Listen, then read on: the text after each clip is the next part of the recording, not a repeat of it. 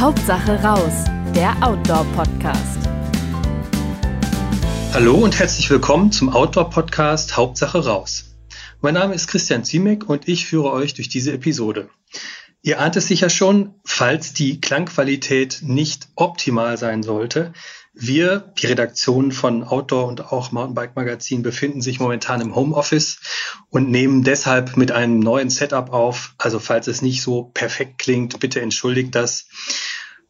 Aber nun zum Thema. Unser heutiges Thema lautet noch ganz dicht, was ihr über Membran wissen müsst. Und zu diesem Thema spreche ich mit dem Ausrüstungsexperten des Outdoor Magazins Frank Wacker. Hallo Frank. Hallo. Ja, hallo Christian. Hallo zusammen. So, ähm, lass uns einfach anfangen. Also generell Membranen spielen ja eigentlich in Jacken und Hosen eine wichtige Rolle. Ähm, woran muss ich dich, mich denn orientieren, um die richtige Jacke zu finden, wenn ich eine kaufen möchte? Also was gibt es da so für Kriterien, an denen ich mich entlanghangeln kann? Genau, also erstmal muss man dazu wissen, im Prinzip, dass eine Membran an sich noch keine noch keine Jacke macht. Die wasserdichten, atmungsaktiven Membranen, das sind ja hauchdünne Folien, die auch sehr fragil sind. Und um die zu stärken, werden die in der Regel mit einer Stofflage verklebt. Also man kann die manchmal so, wenn man eine, eine Softshell-Membran, äh, Laminat, Achtung, Laminat ist ja das Wort, wenn man die so ein bisschen auseinanderzieht, dann kann man dahinter so ein weißes Durchschimmern sehen.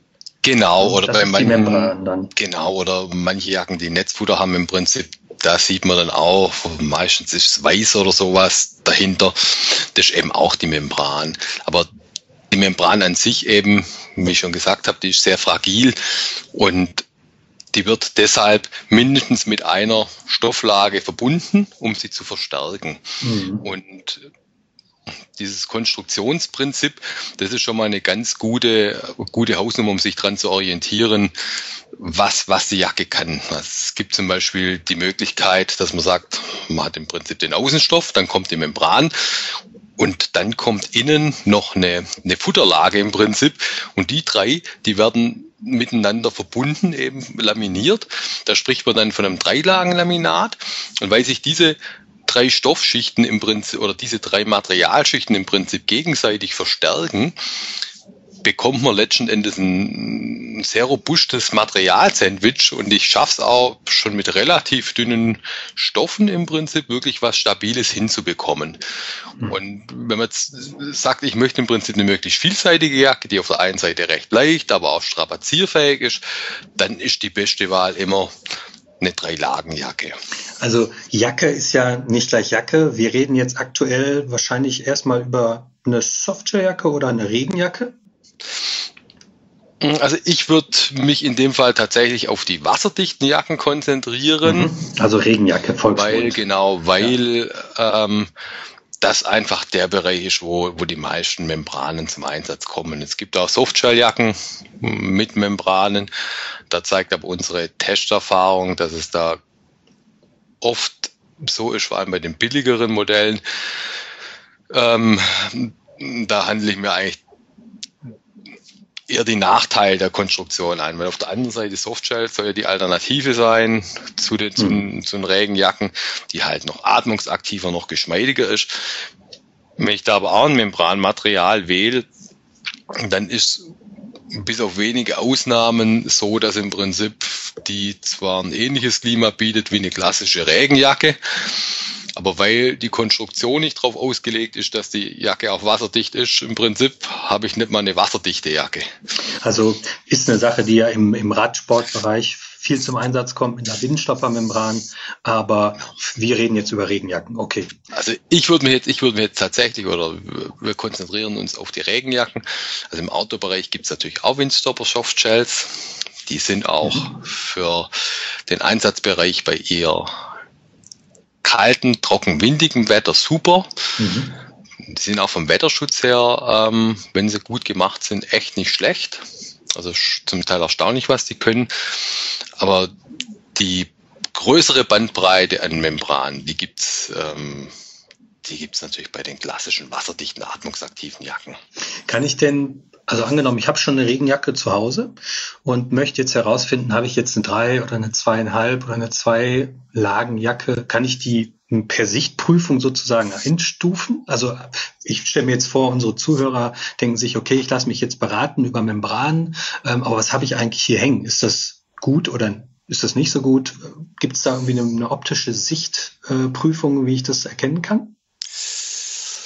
Äh, ja und nein. Mhm. Also ich kann zumindest, wenn, wenn die Jacke kein lose in der Jacke hängendes Futter hat, dann handelt es sich entweder um eine Dreilagenjacke oder um eine zweieinhalb Lagenjacke. Der Unterschied zwischen Dreilagenjacke und zweieinhalb Lagenjacke, der liegt darin, dass man im Prinzip bei der Dreilagenjacke habe ich eben innen als innere Schicht auch ein, ein Futtergewebe. Bei den zweieinhalb Lagen Jacken wird dieses Futtergewebe im Prinzip auch nochmal durch eine hauchdünne Beschichtung ersetzt. Also ein ganz feiner Film, der auf die Membran aufgebracht wird. Und dieser Film bei den zweieinhalb Lagenjacken, der hat im Prinzip die Aufgabe, dass es einfach angenehmer auf der Haut liegt. Membran an sich, die sind super klebrig und und unangenehm.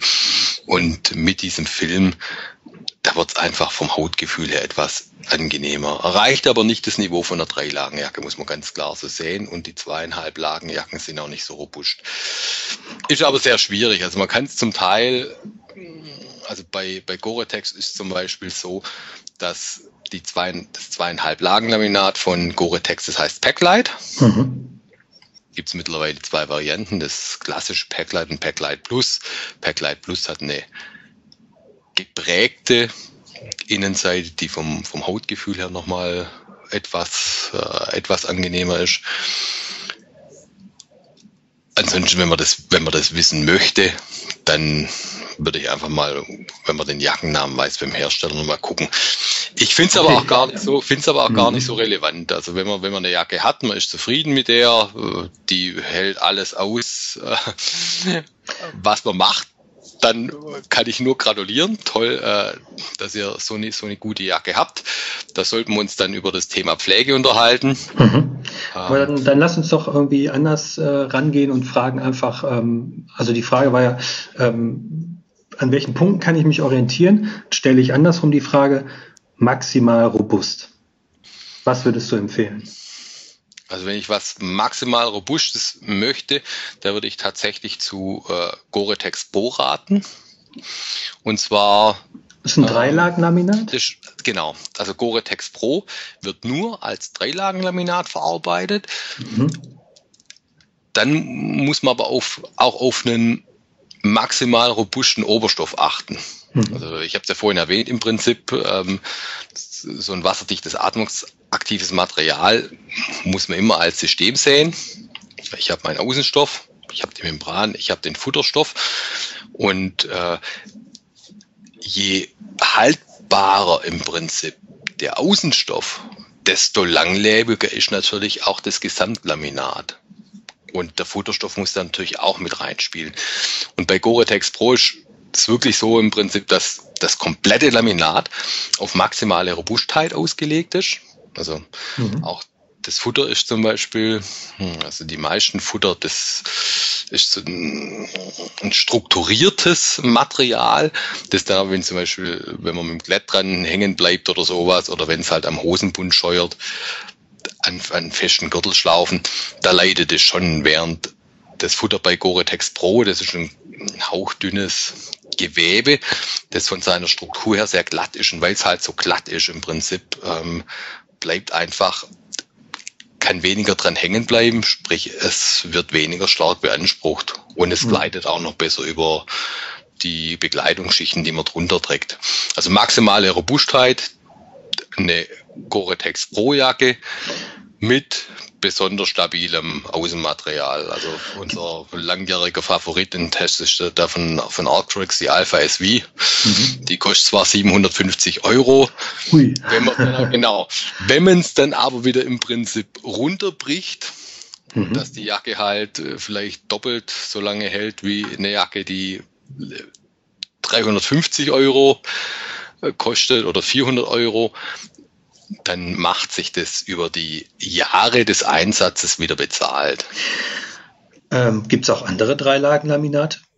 Natürlich, ja, das gibt hm. also. Was fällt dir da spontan ein, was irgendwie als Hersteller oder was aus eurer Erfahrung im Test sich gut äh, und robust gezeigt hat? Also Dermitsachs mhm. macht auch sehr gute, sehr gute Materialien. Von, von japanischen Hersteller Torrey. Mhm. Gibt es auch unterschiedliche mm, Qualitäten. Der Zusatz NX äh, steht für die atmungsaktivste Variante, die wirklich mm, da ganz, ganz hervorragend ist. Das gibt dann das, das klassische EV. Das ist einfach etwas preisgünstiger. Und dann gibt es aber auch, haben viele Hersteller mittlerweile auch eigene mhm. ähm, Laminate, die wirklich sehr, sehr gut sind. Also Outdoor Research zum Beispiel, die bieten ein Material, das nennt sich Essential.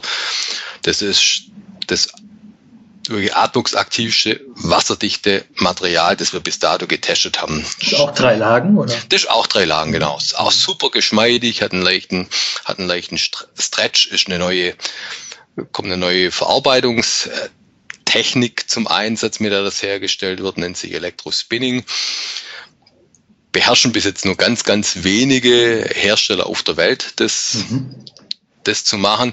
Und das sorgt für eine extrem feine, mikroporöse, auch minimal luftdurchlässige Struktur, die einfach in Sachen Atmungsaktivität Maßstäbe setzt. Mhm.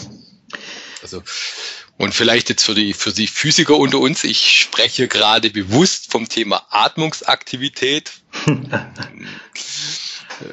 Umstrittener Begriff. Ne? genau. Ja.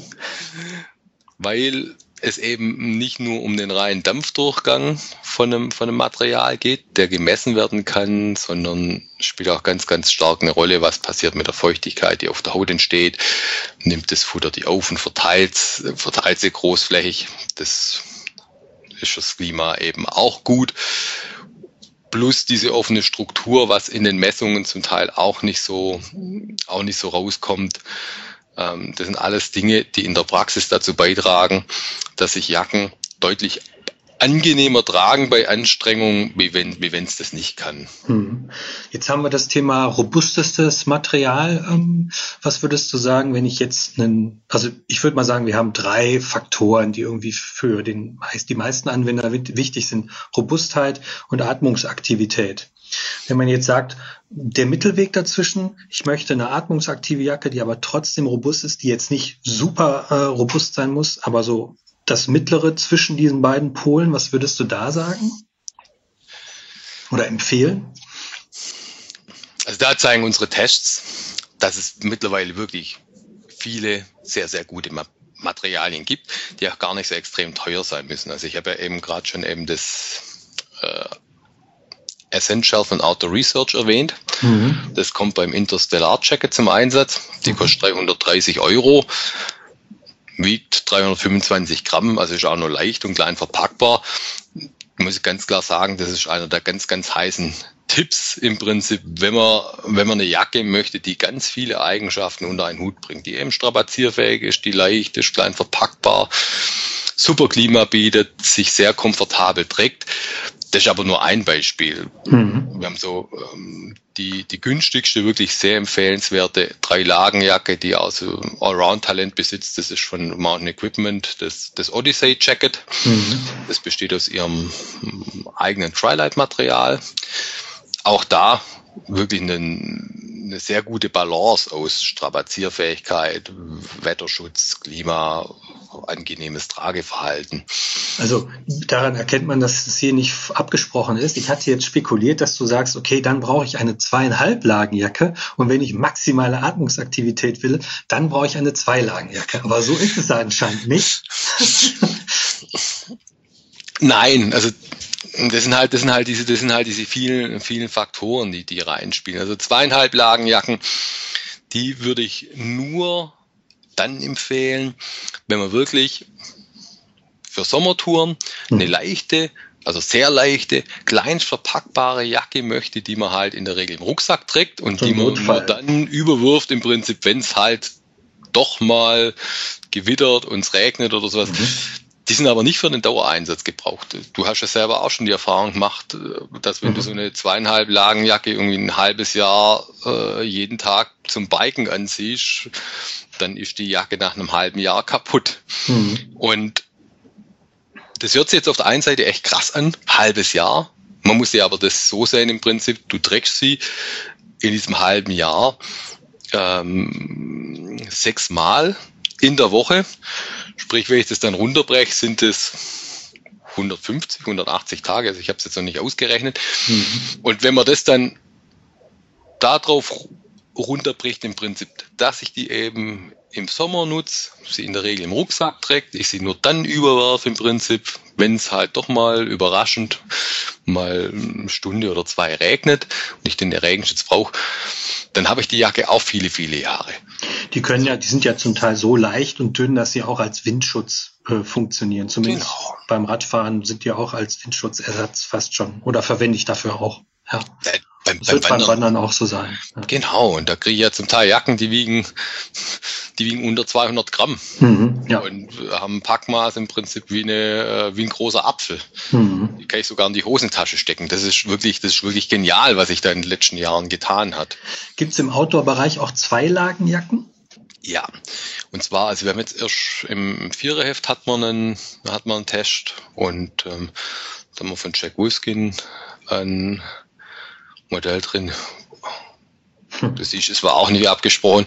Ich glaube, die hieß Misty, Misty Peak. Müssen mal gucken. 200 mhm. Euro. Mhm. Hammerjacke für 200 Euro. Also wenn mhm. ich eine robuste Jacke möchte, die, die sich sehr angenehm trägt, die mir Wind und Wetter vom Leib hält, dann muss ich nicht mehr als 200 Euro ausgeben. Das Wolfskin-Teil, das, das kann es einfach. Die empfiehlt sich nicht zum Trekking, weil ähm, ihr fehlen Belüftungsöffnungen. Mhm. Sage ich gleich noch was dazu. Ein Rucksack und wirklich? Ist sie auch. Ah, okay. Und, aber weil halt die Belüftungsöffnungen fehlen, läuft läuft man dann doch bei starker Anstrengung mit der, mit der Zeit heiß. Mhm. Das ist halt, wir haben ja wasserdichte, atmungsaktive Materialien. Da entweicht Feuchtigkeit mittlerweile wirklich auch erstaunlich viel. Mhm. Also ich, ich, teste die Jacken ja seit über 25 Jahren und ich finde es sehr oder mich beeindruckt sehr, wie viel sich da vor allem in den letzten zehn Jahren nochmal getan hat. Also wenn man mhm. das so vergleicht, da denkt man echt so Wahnsinn, klasse.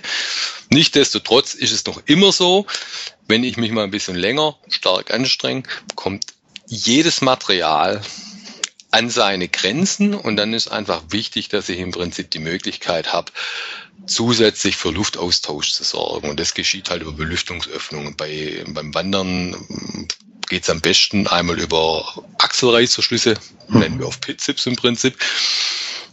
Dann Bündchen, die ich im Prinzip breiter stellen kann um einfach einen, für einen zusätzlichen Luftaustausch zu sorgen. Und, mhm. Und wenn wir jetzt über, über die Jackenpreise reden, ich meine, du hast jetzt gesagt, Zweilagenjacke kann sehr günstig sein. Gibt es äh, auch sehr günstige Dreilagenjacken oder ist das so ein Preisgefälle, was sich da auftut von Lagenanzahl zu Preis? Also Dreilagenjacken sind generell die teuersten Modelle was einmal am Material an sich liegt. Drei Lagenlaminate kosten einfach am meisten. Aber auch die Verarbeitung, die am, die am aufwendigsten ist. Bei Funktionsjacken äh, ist ja nicht damit getan, dass ich einfach die verschiedenen Stoffbahnen zusammennähe, sondern die Nähte müssen ja auch noch abgedichtet werden. Das macht man dadurch, dass man im Prinzip von innen ein Nahtband aufklebt. Wir schreiben dann immer von Tapes. Und bei Dreilagenjacken habe ich ja in den Futterstoff. Und dieser mhm. Futterstoff, der hat ja eine gewisse Struktur. Sprich, wenn ich da jetzt einfach nur was aufkleben würde, dann wird's halt dazwischen durchlaufen. Mhm. Sprich, das Tape ja. wird nicht nur aufgeklebt, sondern ich muss so bei, bei dem Aufbringen so sorgfältig arbeiten, dass der Kleber auf dem Tape im Prinzip wirklich richtig schmilzt, schmilzt mhm. und im Prinzip und diese Materialungleichheit dann im Prinzip auffüllt. Die Materialungleichheit des, des Netzstoffs. Genau, das ist wirklich mhm. eben sauber abdichtet. Mhm. Das habe ich jetzt bei einem zweieinhalb Lagen Laminat oder beim Zweilagen Laminat viel, viel weniger, mhm. weil da diese zusätzliche Futterschicht fehlt. Und wenn ich jetzt irgendwie sage, ähm, Dreilagenjacke ist irgendwie das robusteste. Ähm, Komme ich da mit einer Dreilagenjacke für alle Umstände, die ich irgendwie, die mich erwarten? Ist das sozusagen auch eine Jacke, die kann ich als einzige Jacke verwenden oder braucht man irgendwie auch immer eine dünne Jacke noch? Kommt auf die Ansprüche drauf an. Wenn ich sage, mhm. ich möchte eine Jacke für alles, mhm. dann ganz klar Dreilagenjacke und zwar eben eine robustere Variante, dass ich sie auch häufig, dass ich sie auch häufiger nutzen kann. Muss jetzt nicht unbedingt die vorhin angesprochene Alpha SV von Arctrix sein, mhm. sondern ähm, wenn man dabei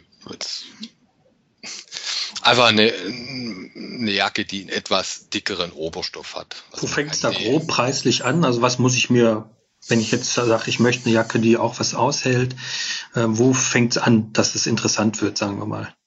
Also ich finde schon eben bei der Man Equipment Odyssey, die ich am Anfang erwähnt mhm. habe, die 280 Euro kostet. Okay. Die hat einen 40 Den Außenstoff, also 40 Den beschreibt das Fadengewicht.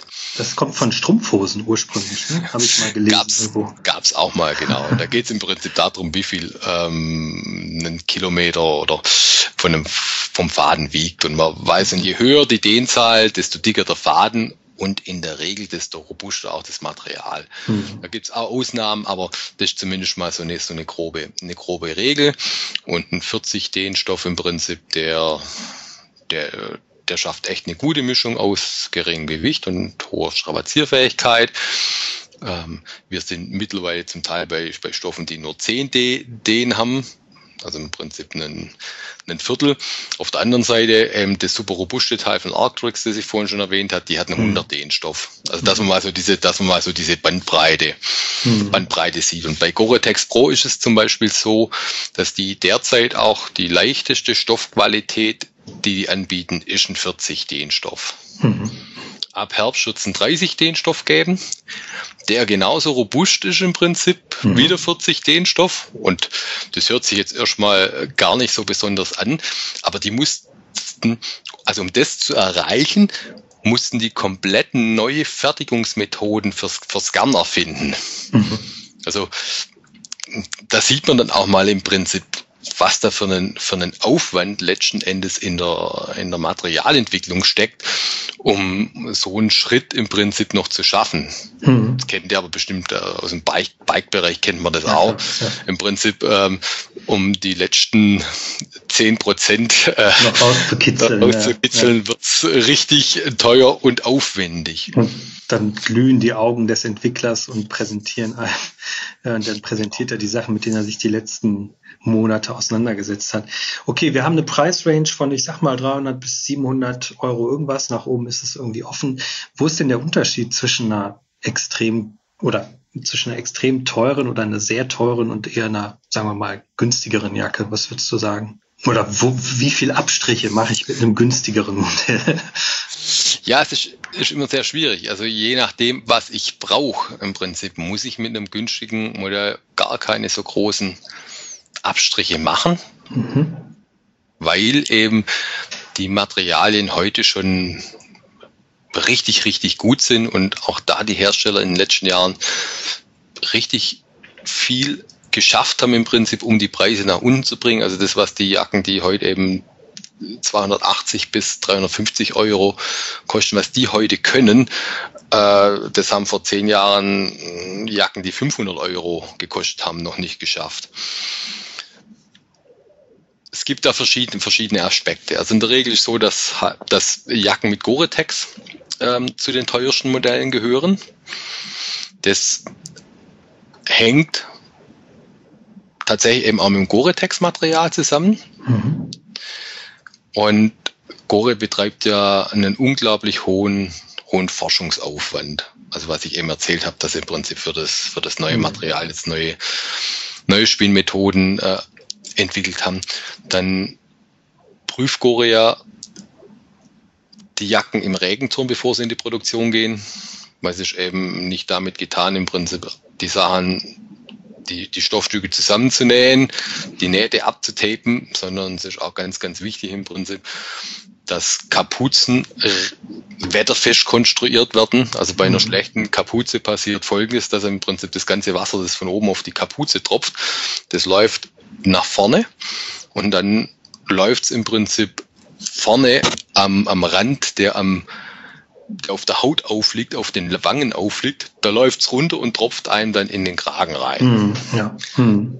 Dann ist es ganz arg wichtig im Prinzip, dass Reißverschlüsse entweder regendicht abgedeckt sind oder es gibt ja heute die wasserabweisenden Reißverschlüsse.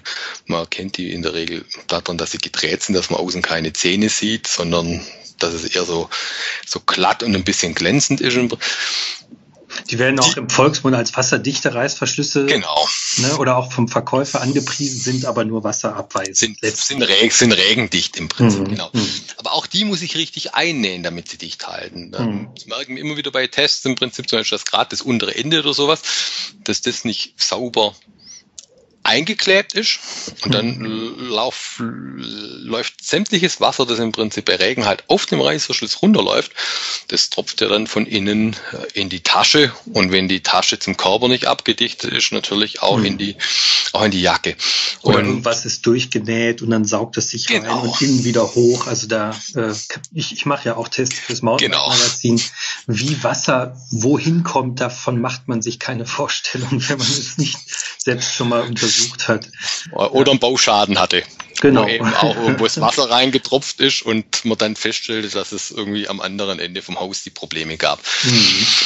Genau. Und, und man bekommt auch sehr, sehr viele andere Jacken aus, nicht Gore-Materialien, die eben wirklich einen super Wetterschutz liefern, die, die ich vorhin erwähnt habe, im Prinzip.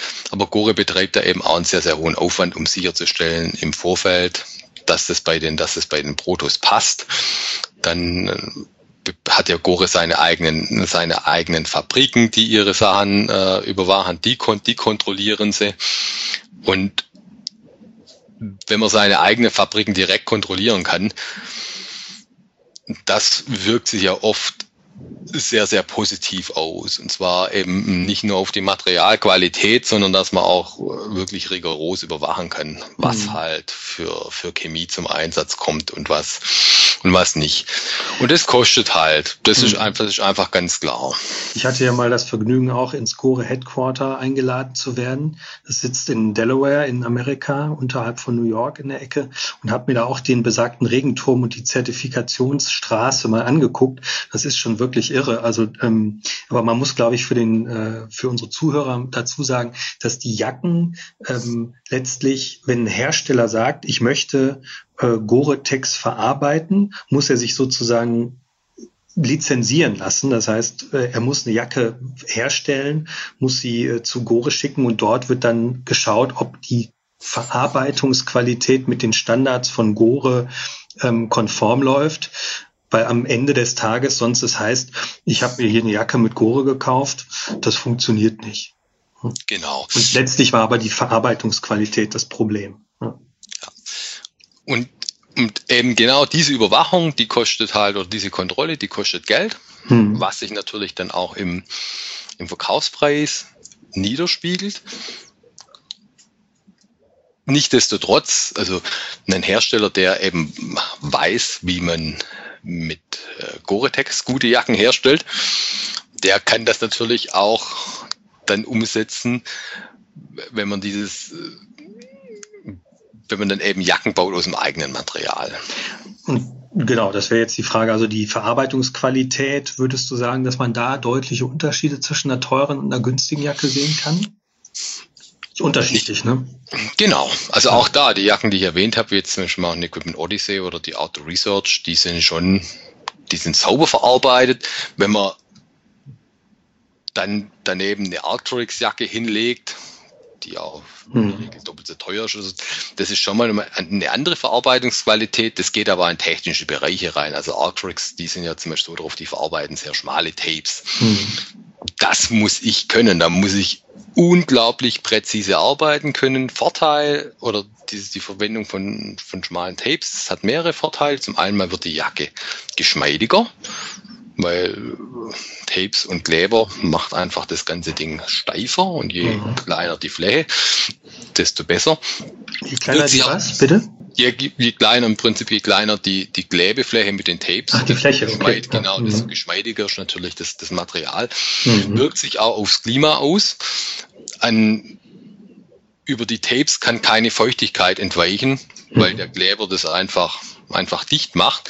Mhm. Sprich, je weniger Tapefläche eine Jacke hat, desto besser fürs Klima. Also wir machen uns bei den Tests wirklich auch die Mühe, dass wir die komplette Tape-Länge messen und dann über die Breite die, die Fläche ausmessen. Und da gibt's Unterschiede. Manche Jacken, die haben eine Tapefläche von vier DIN A4 Blättern. Das muss ich mir vorstellen. Boah. ähm, andere nur, andere, andere nur, andere nur zwei. Mhm. Und wenn ich das dann, also wenn ich mir jetzt mal zwei DIN A4 Blätter im Prinzip vor die, vor die Brust halte, dann mhm. merke ich plötzlich, wow, da kommt ganz schön, da kann, kommt ganz schön was zusammen. Mhm. Und das beherrscht halt Arcturix wie kein anderer. Ist eine schöne, ein schöner, äh, schöne Überleitung zum Thema äh, Billigjacken. Ähm, man hört ja immer wieder, wenn man sich mit dem Thema auch im Bekanntenkreis unterhält, die jetzt vielleicht nicht unbedingt in äh, eine 500, 600 Euro Jacke investieren, hört man ganz oft, also ich zumindest auch im Radbereich, das Argument, Oh, Regenjacke, äh, da schwitze ich von innen mehr als von außen. Für mich reicht da auch eine 50-Euro-Jacke. Ich unterstelle diesen Leuten, dass sie noch nie eine richtig vernünftige Jacke anhatten, aber äh, es hält sich sehr hartnäckig und vielleicht kommt es ja auch aus einem äh, aus einer Tape-Verarbeitung, äh, die eben, wie du angesprochen hast, die vier DIN A4 Blätter ähm, beinhaltet, wo man sich ja quasi sagt, da kann ich mir auch die berühmte äh, Otto-Regenjacke, äh, eine, eine Plastiktüte umdrehen, rechts und links zwei Löcher und oben für den Kopf und habe letztlich das gleiche. Ähm, Atmungsaktivität äh, gleich null. Ich glaube, da, da spielen verschiedene Faktoren rein. Also wir sind bei Funktionsjacken alle drauf gedrillt worden, äh, kam mal durch eine Werbung welche Werbung? ja, war auch, war auch Goa im Prinzip. Alles Aha. trocken.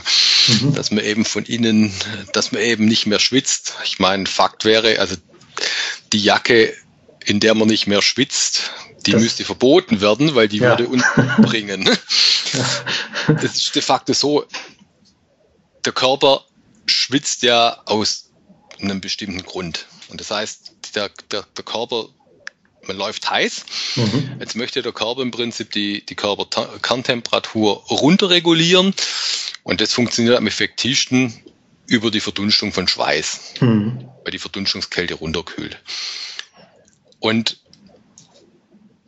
wir haben jetzt schon oft die Erfahrung gemacht, im Prinzip, dass wir in atmungsaktiv, also in den, den atmungsaktivsten Jacken gefühlt manchmal mehr schwitzen als in weniger atmungsaktiven Jacken. Das klingt erstmal krass, hat mhm. aber einen ganz einfach, hat einen ganz einfachen Grund. Wenn ich draußen unterwegs bin, bewege ich mich so schnell, wie ich mich im Prinzip wohlfühle. Mhm. Das ist mein Wohlfühltempo. Und wenn ich jetzt eine Jacke habe, wo viel Feuchtigkeit im Prinzip verdunsten kann, weil übers Material auch viel viel entweicht, habe ich einfach die Tendenz, mich schneller zu bewegen, weil ich mich schneller bewegen kann.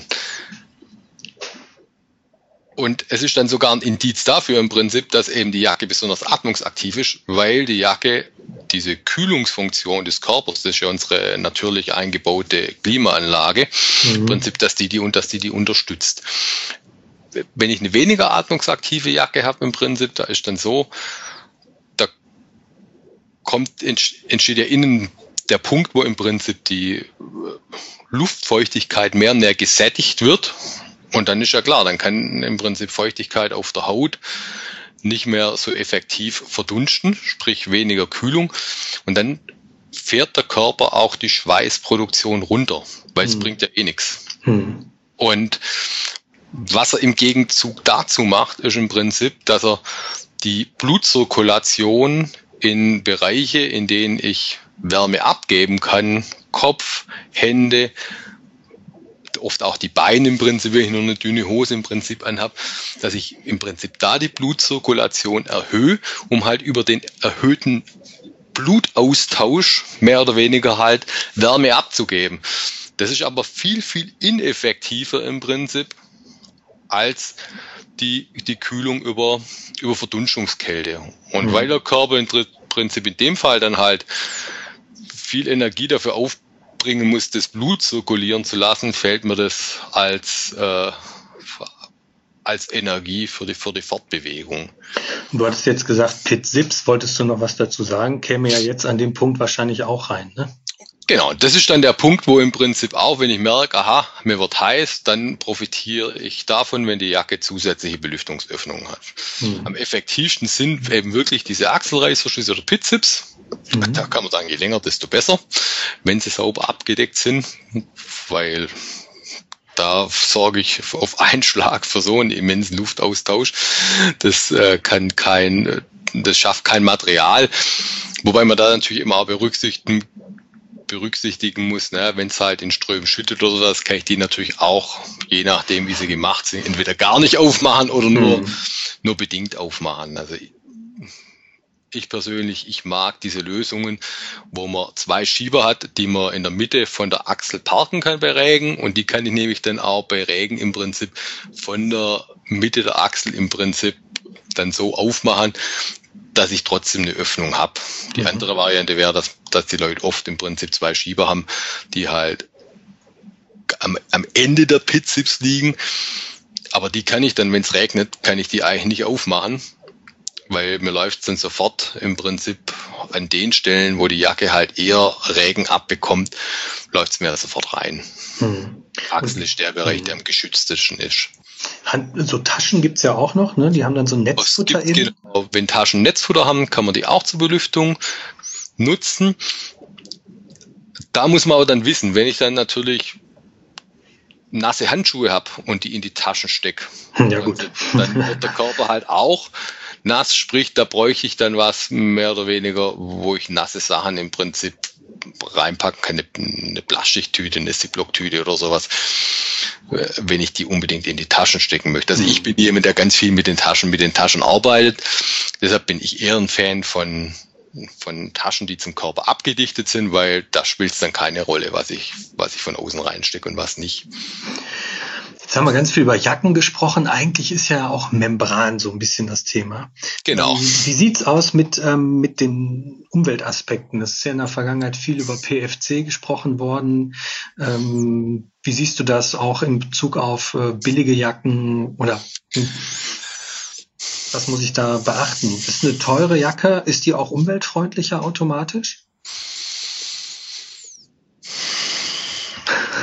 Ja, ganz, ganz, schwierig, ganz schwieriges, ganz, ganz schwieriges Thema, das wir natürlich nicht kontrollieren können. Also grundsätzlich muss man natürlich, äh, es geht ja um diese PFC-Problematik. Das bezieht sich aber gar nicht so sehr auf die Membran, sondern da ging es ja vor allem um die Imprägnierung des Oberstoffs. Mhm. Die Imprägnierung ist wichtig, weil nur eine intakte Imprägnierung, die, die erhält die Atmungsaktivität. Also wenn sich das Außenmaterial bei Regen mit Wasser vollsaugt, dann geht die Atmungsaktivität zum Teil um bis zu 80 Prozent zurück, haben Forschungen von der. Weil das Wasser die, die Poren quasi zu versiegelt in dem Moment oder davor liegt. Hm, ja, ich führe es mehr darauf zurück, dass wenn der Oberstoff vollgesogen ist im Prinzip und. Ah, dass er dicker ist? Nee, also, hm. sondern, sondern das führt eher dazu, dass halt, dass das Temperaturgefälle in der hm. Jacke so hoch ist, dass der Taupunkt schon im Jackeninnern liegt und nicht mehr aus und nicht mehr oh, Wahnsinn. Das ist ja, ja Physik. ja, da spielt, da spielen, da spielen viele, viele Aspekte mit rein. Und es ist auch total unangenehm, wenn dann die Jacke wie so ein, wie so ein nasser Sack im Prinzip am Körper hängt. Deshalb genau, ist, ist die Imprägnierung eben wichtig. Es gibt mittlerweile PFC-freie Imprägnierungen, die, die gut funktionieren, aber tatsächlich noch nicht so gut wie die ursprünglichen, was letztendlich dazu führt, dass man die Material, das sind Außenstoff einfach häufiger mal, mal imprägnieren muss. Hm. Dann sollte man aber halt nicht zum einfacher aufzutragenden PFC-Imprägnierspray greifen, sondern sollte auch da schauen, dass man ein, ein umweltfreundliches Material nimmt. Mhm. Also, aber um zurückzukommen auf das, auf das Umweltfreundliche. Also es gibt mittlerweile Hersteller, die da schon viel unternehmen, um möglichst umweltfreundliche Materialien herzustellen. Als Beispiel möchte ich da Fjellreven erwähnen mit ihrem Ecoshell-Material. Die haben bei der Entwicklung Wert darauf gelegt, dass im Prinzip alle Schichten aus Polyester bestehen. Mhm. Also ich habe jetzt die Gore-Tex-Jacke nehme ich zum Beispiel das Außenmaterial ist in der Regel Nylon. Mhm. Die Membran ist eben ist ja das äh, auf Teflon-Basis Teflon, ja. und, äh, und innen entweder auch nochmal Nylon oder Polyester, mhm. je nachdem, was ich, je, je nachdem, was ich nehme, oder halt eine PU-Beschichtung.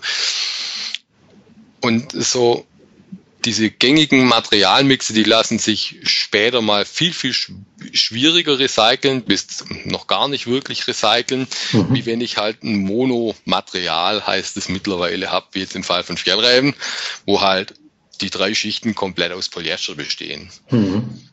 Und da kann ich schon sehr, sehr viel tun. Oder Jack Wolfskin geht bei bei seinen Exosphere, Texapur, Ecosphere geht auch in die gleiche Richtung, dass sie mit Recycelmaterialien arbeiten, dass sie zum Teil die äh, für die Membranen, da nehmen sie dann Produktionsabfälle, weil es derzeit ist noch nicht möglich, zum Beispiel äh, Membranen aus komplett äh, Post-Consumer Recycled Fabrics herzustellen, da, ja, da muss man wieder unterscheiden. Also es gibt so dieses Post-Consumer Recycle, das ist halt nach dem Gebrauch. Mhm. Sprich, äh, also wenn ich eine gedruckte, genau, eine gedruckene PET-Flasche im Prinzip dann zum Recyceln gebe und da draußen Fließ entsteht. Mhm.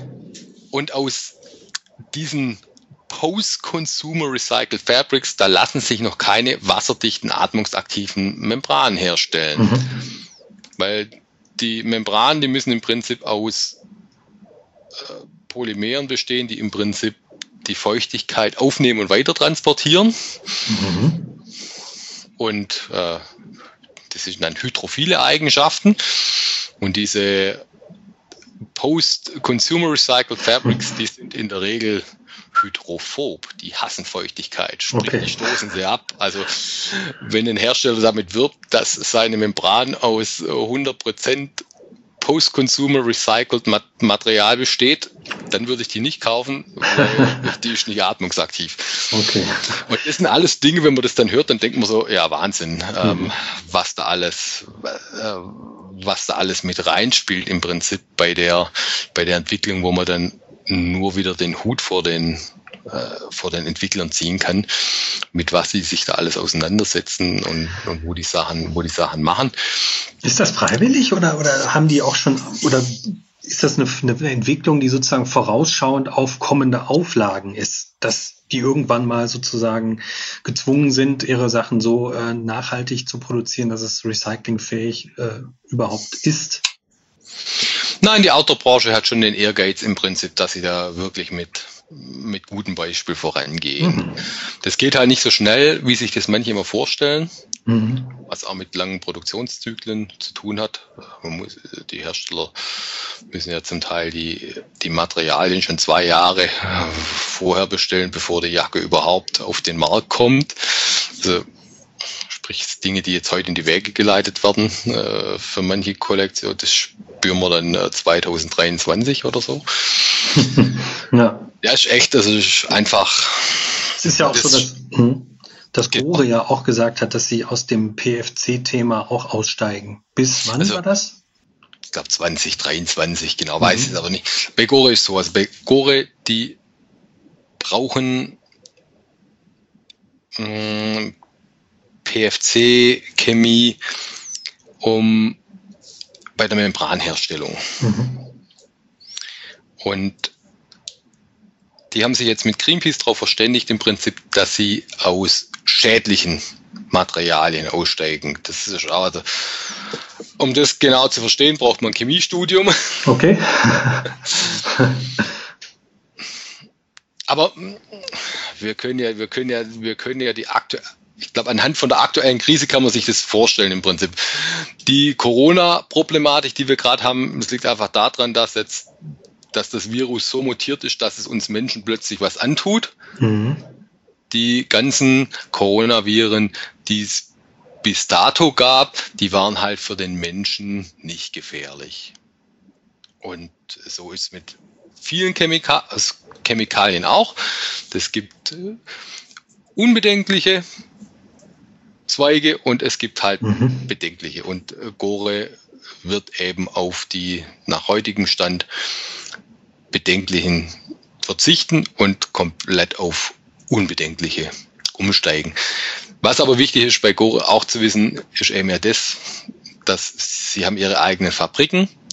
In diesen eigenen Fabriken können sie alles wirklich kontrollieren. Hm. Sprich, wenn da jetzt zum Beispiel irgendwelche Lösungen, Abwässer entstehen, die im Prinzip gefährlich sind, dann können die so damit umgehen, dass es im Prinzip, dass es nicht in die Umwelt gelangt. Wir haben das ja in, wir haben das ja in vielen Bereichen, dass es einfach nach wie vor Abwässer gibt, die dann halt, die dann halt anders entsorgt werden müssen. Und das ist eben der große Vorteil von Gore, weil sie ihre eigenen Fabriken haben, können sie deshalb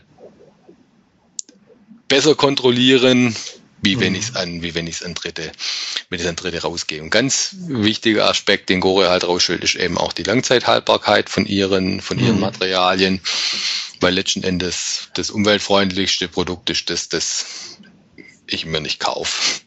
Deshalb ist es ja eigentlich so dann auch, mh, deshalb ist es dann ja eigentlich auch so, dass sozusagen eine Dreilagenjacke auch eigentlich automatisch umweltfreundlicher ist als eine super leichte zweieinhalb Jahren Jacke, weil sie einfach viel länger im Einsatz ist und erst nach zehn, zwölf Jahren vielleicht, je nachdem, je nach Gebrauch, dann auch eine Form von Müllproblematik darstellt. Ne? Genau. Also, also, das ist einfach ein genereller Appell, dass wenn man sagt, äh, nicht unbedingt immer das leichteste kaufen, sondern das langlebigste.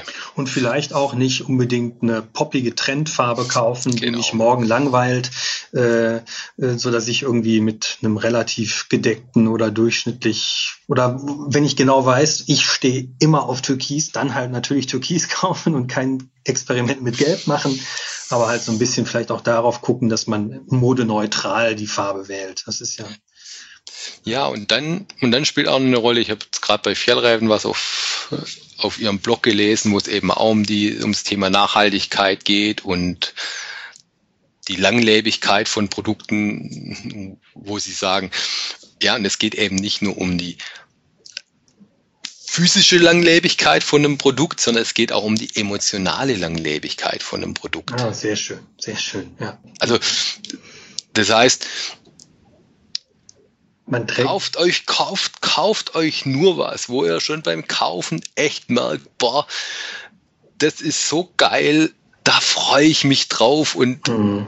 da, da jubelt, da jubelt euer Herz ein bisschen poetisch ausgedrückt im Prinzip jedes Mal, wenn ihr es wenn in die Hand nehmt. Wenn ihr schon beim Kaufen irgendwie so ein bisschen so ein Aber habt und sagt, oh, ich weiß nicht. Hm. Ist halt billig, ja. Genau, lasst, lasst, lasst sein. Das, damit werdet ihr langfristig nicht glücklich und das ist auch nicht nachhaltig. Und um, umso schöner, wenn man hinterher sagen kann, mit der Jacke war ich schon da und da und da und da und habe das und das erlebt und hier hat sie mich total, das weiß ich, also ich habe auch schon Touren gehabt, äh, wo ich sage, da hat die Jacke hier mich absolut trocken irgendwie runtergebracht und das, das Produkt wächst auch automatisch in den Augen des Besitzers dann.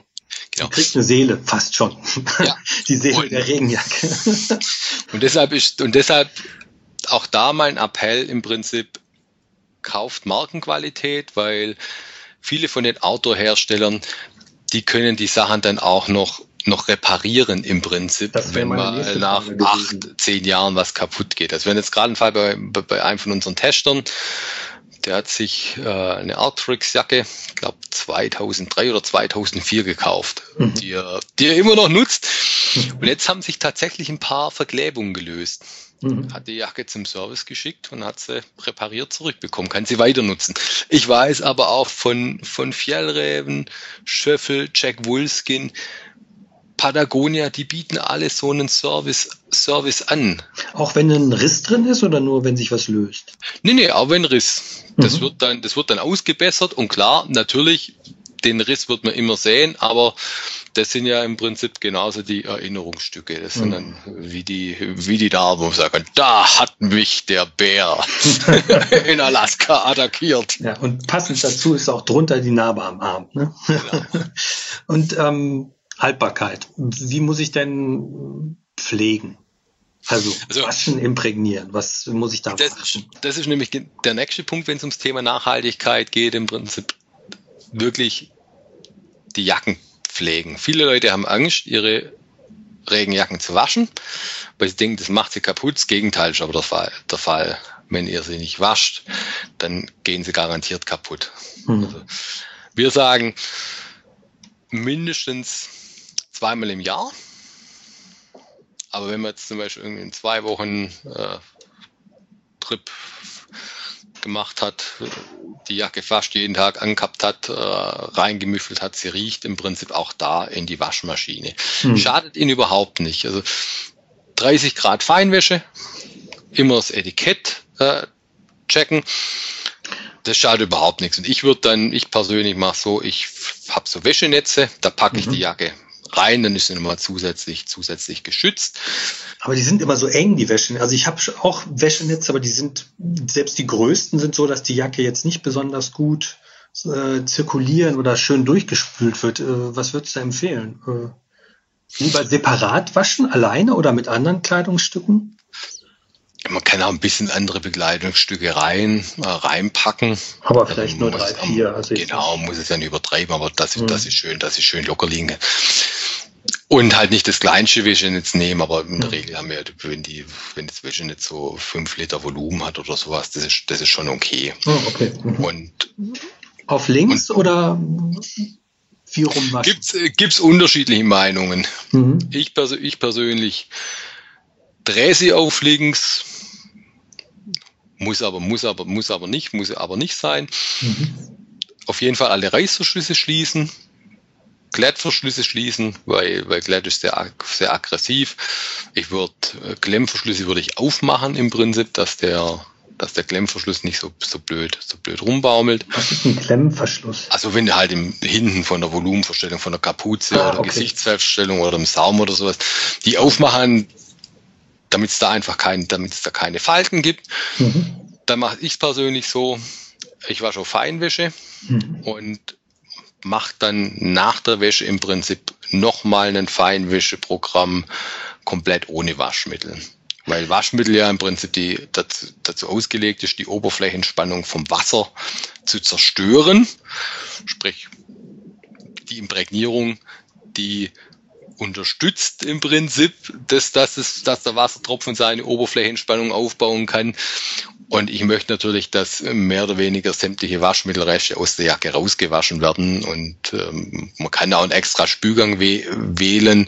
Ich habe aber die Erfahrung gemacht, dass im Prinzip ein zweiter Waschgang komplett einfach nur mit Wasser, dass das die Waschmittelreste noch sauberer rauswäscht. Ich würde immer Flüssigwaschmittel nehmen und zwar ein Feinwaschmittel, kein Pulver. Pulver ist zu aggressiv. Mhm. Da sind oft auch leichte, leichte, leichte Bleichmittel drin. Niemals Weichspüler verwenden. Niemals. Nein, genau. Und nach der Wäsche, wenn möglich, die Jacke in, in Trockner packen für eine Stunde, weil das ist, wenn noch Imprägnierung im Oberstoff vorhanden ist, dann reaktiviert das die Imprägnierung. Ähm, schleudern? Anschleudern. Anschleudern. Okay. Ja. Also ähm, nicht durchschleudern, weil sonst wird es durch die Membran gedrückt, das Wasser, oder? Nee, Schleudern stresst. Also je nachdem, wenn es vielleicht ein bisschen elastisches Material ist, das Schleudern stresst einfach. Schleudern stresst. Also man kann, wenn man es super wascht, wenn man eine neue Waschmaschine hat oder sowas, kann man auf 400 Touren einstellen, mhm. beziehungsweise hm, viele Waschmaschinen haben ja auch so Outdoor-Waschprogramme, das kann man auch nehmen. Ähm, soll ich ein Funktionswaschmittel verwenden? Oder? Kann, man, kann man machen. Mhm. Normales Feinwaschmittel funktioniert aber auch mhm. okay. sehr, sehr, sehr gut. Hm, jetzt, wenn wir über das Thema Waschen und Haltbarkeit sprechen, ähm, ist ne, Laminate, wir sprechen ja über Laminate, also über zusammengefügte Materialien. Ähm, ist da auch Delamination ein Thema? Kann ich die sozusagen provozieren oder irgendwie mich so verhalten, dass sie nicht auftritt? Oder? Nein, also wenn es Delamination gibt, dann also Delamination für die Zuhörer, das, das, das Trennen der Schichten, genau. dass sozusagen ein Futter abgeht oder die Membran anfängt Wellen zu schlagen oder sowas. Also wenn das sehr schnell passiert, dann ist in der Regel ein Herstellungsfehler. Mhm. Wenn es mal nach acht, neun Jahren passiert, dann ist, dann ist Materialermüdung. Da steckt man aber nicht drin. Also manchmal gibt es so Bereiche, dass wenn zum Beispiel die Jacke nass ist und sie gefriert, mhm. dann kann das passieren. Also bei bei Schlafsäcken war das früher ein klassisches Problem, also bei extremen Winterschlafsäcken, das hatte ich auch schon, wenn um das Gesicht herum die Atemfeuchtigkeit gefriert, mhm. dann hat die in dem Bereich mehr oder weniger halt den Oberstoff von der Membran wie abgesprengt. Boah. Was mir das, das, das Eis, also das gefrorenes Wasser sich ja ausdehnt. Ja. Und, und, das führte dann genau an den Stellen im Prinzip zu einer, zu einer Delamination. Ich habe mittlerweile so, dass also es gibt's immer mal wieder, aber es passiert bei Jacken eher selten. Hm. Da würde ich mich dann auf jeden Fall an Hersteller wenden.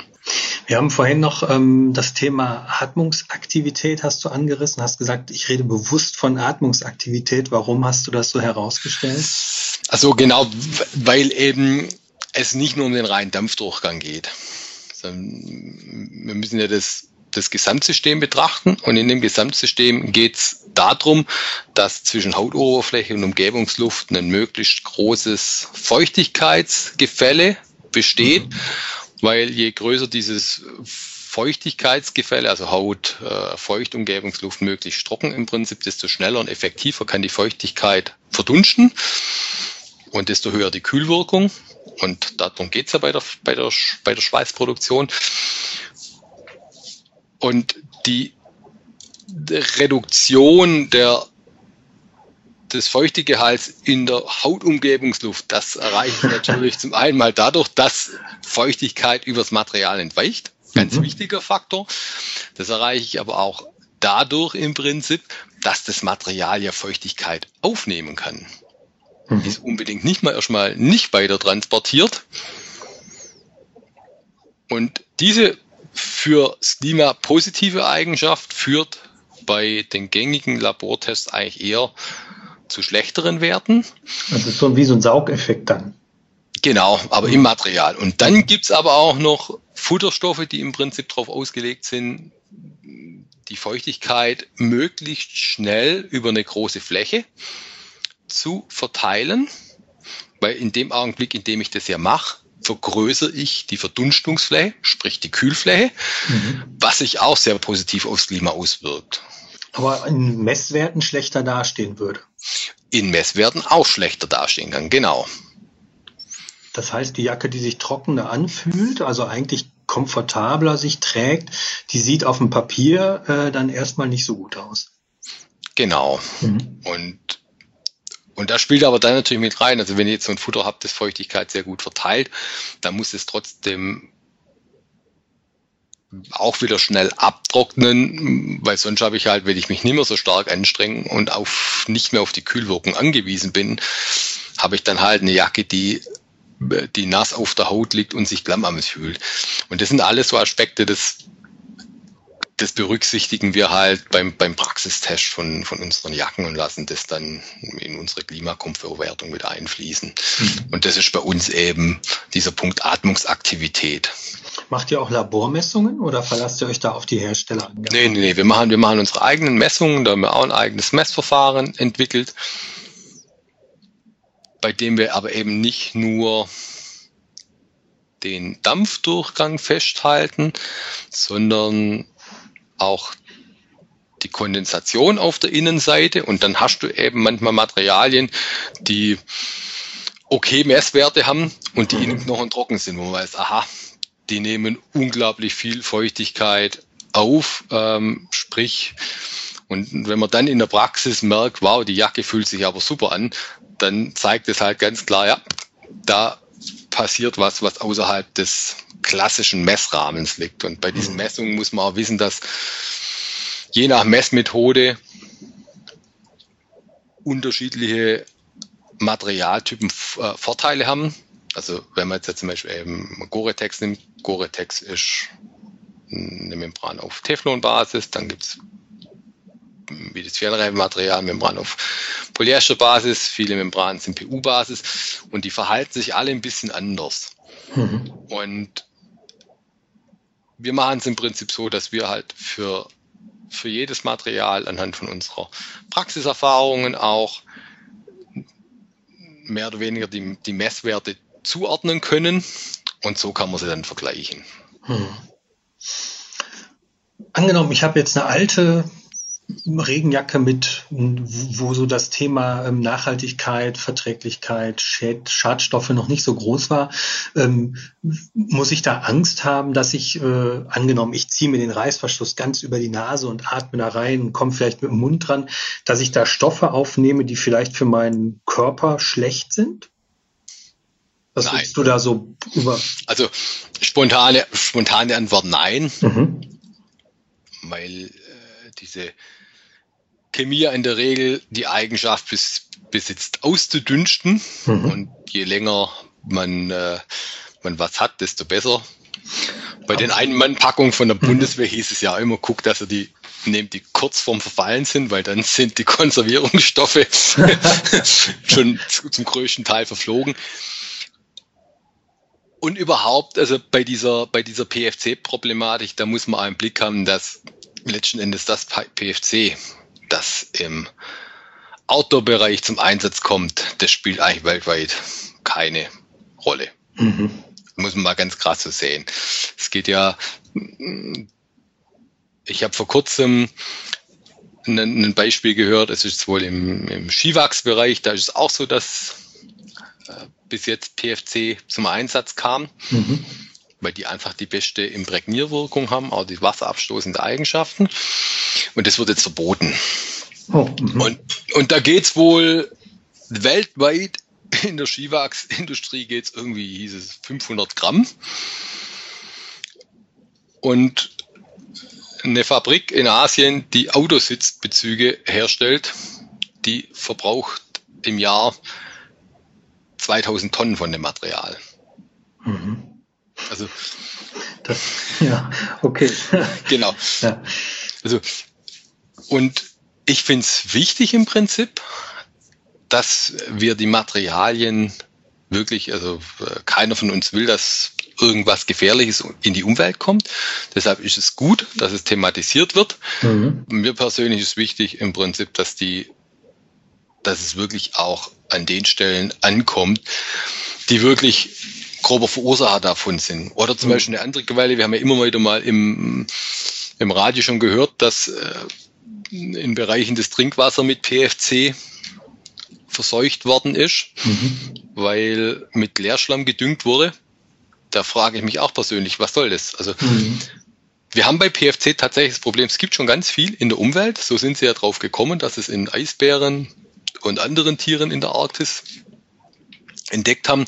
Aber dieses PFC stammt eigentlich fast gar nicht von Outdoorjacken, mhm. sondern äh, es war zum Beispiel in, in, in Löschschäumen war es früher drin. Ah, okay. Mhm. Also jeder Großbrand, der gelöscht worden ist, hat dazu geführt, dass das, äh, dass es in die Umwelt gelangt. Deshalb steckt auch so viel schon im, schon im Klärschlamm drin. Mhm. Dann sämtliche Lebensmittelverpackungen mhm. die für fetthaltige Lebensmittel, also Chipspackungen, Wurstpackungen, Käsepackungen, da merken wir wund wunderbar, wie gut der, wie gut der Kunststoff sich äh, oder dass der Käse eben oder die Wurst nicht an der Verpackung klebt. Die geht mhm. wunderbar raus.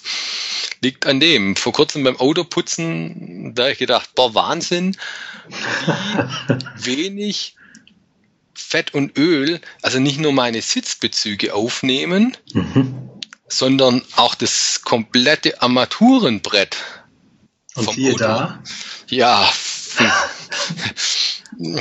das ist mit Sicherheit auch die, auch die Flurchemie. Mhm. Teppiche, Heimtexte, also Vorhänge, Tischdecken. Mhm. Überall da, wo sie mit Teflon werben im Prinzip. Ähm, da steckt, da steckt es, da steckt es, da steckt es mit drin. Und aber zurück zur Jacke noch. Ähm, angenommen, ich habe meine Jacke jetzt gerade frisch imprägniert, dann sollte ich vielleicht trotzdem soll man da den Mundbereich aussparen oder so? Ist das sinnvoll? Nein, also Nein? Meine, meine Empfehlung wäre eben nicht, also es gibt zum Beispiel Nickwax oder Fibertech, mhm. da gibt es umweltfreundliche Imprägniersprays auf Wasserbasis, mhm. Die zum Einsprühen nehmen. Da kann ich als Tipp aber dann nur geben, macht's bitte draußen im Garten. Ich mhm. habe es vor kurzem mal im Bade oder Badewanne gemacht und konnte danach dann zwei, drei Stunden die Fliesen und die Badewanne schrubben, weil das, was okay. halt nicht, was halt nicht auf der Jacke landet, sondern was mal gegen die Fliesen oder in die Badewanne sprüht, das hinterlässt dann so einen hässlich klebenden Film. Mhm. Also draußen irgendwo machen, wo es nichts ausmacht, wenn im Prinzip was voll wird oder, hm. oder halt irgendwie, irgendwie was, was drunter legen. Und lieber eine, eine Sprühimprägnierung als eine Einwaschimprägnierung. Genau, Sprühimprägnierung zeigen unsere Tests funktionieren in der Regel besser als Einwaschimprägnierung. Auch nach dem Imprägnieren auf jeden Fall in den Trockner. Viele Hersteller schreiben, braucht man nicht. Auch da zeigt unsere Erfahrung, Wärme tut Imprägnierungen immer gut. Wenn ich keinen Trockner habe? Äh, ich kann einföhnen oder was ich auch schon probiert habe, mehr oder weniger den, äh, den Backofen auf 50 Grad einschalten, die Türe, an, Türe angelehnt lassen. Geht und bügeln? Bügeln geht auch, mhm. Mm, aber halt vorsichtig natürlich, genau nicht zu heiß. Und oft hat sich gezeigt, dass es nicht nur die Intensität, also nicht nur die, die Hitze ist und dass auch die Zeitdauer ist, dass wenn, wenn mindestens eine Stunde Wärmeeinwirkung im Prinzip, dass das einfach noch mehr bringt, wie einfach nur mal drüber bügeln. Hat ja mhm. keinen Bock, seine Jacke eine Stunde lang zu bügeln. So bin ich auf die Idee mit dem Backofen gekommen. Aber davor halt im Prinzip wirklich auch gucken, im Prinzip, wie heiß wird der Backofen, wenn ich den auf 50 Grad einstelle. Also wenn ich mir die Finger verbrenne, im Prinzip, wenn ich da reinlang, dann natürlich die Jacke nicht reintun. Mhm. Gesunden Menschenverstand nutzen. Gesunder Menschenverstand. Ich glaube, es ist ein schönes Schlusswort, oder? Ich ja. Meine, jetzt gerade in den Zeiten, normalerweise würde ich jetzt ähm, unseren Podcast schließen mit den Worten Hauptsache raus. Wir müssen alle gerade viel drin bleiben, aber können natürlich und sollten auch rausgehen mit dem gebührenden Abstand zu unseren Mitmenschen, um uns solidarisch zu verhalten und die Ansteckungskette nicht zu äh, beschleunigen. Ähm, ja, vielen Dank, Frank, für deine Expertise zu dem Thema Membran. Ich hoffe, wir konnten so viele Fragen wie möglich äh, beantworten. Danke dir. Gerne. Und ähm, wenn euch unser Podcast gefällt und ihr keine Episode verpassen wollt, abonniert uns gleich hier als Podcast auf der Seite oder unseren Newsletter unter www.outdoor-magazin.com. Natürlich findet ihr uns auch bei Facebook und Instagram sowie gedruckt am Kiosk beziehungsweise im Supermarkt beim Einkauf. Oder ihr holt euch das Automagazin per Abo in den Briefkasten. Bis bald und wir sagen Hauptsache raus und Hauptsache gesund. Bis dann. Auf Wiederhören. Bis dann. Hauptsache raus, der Outdoor-Podcast.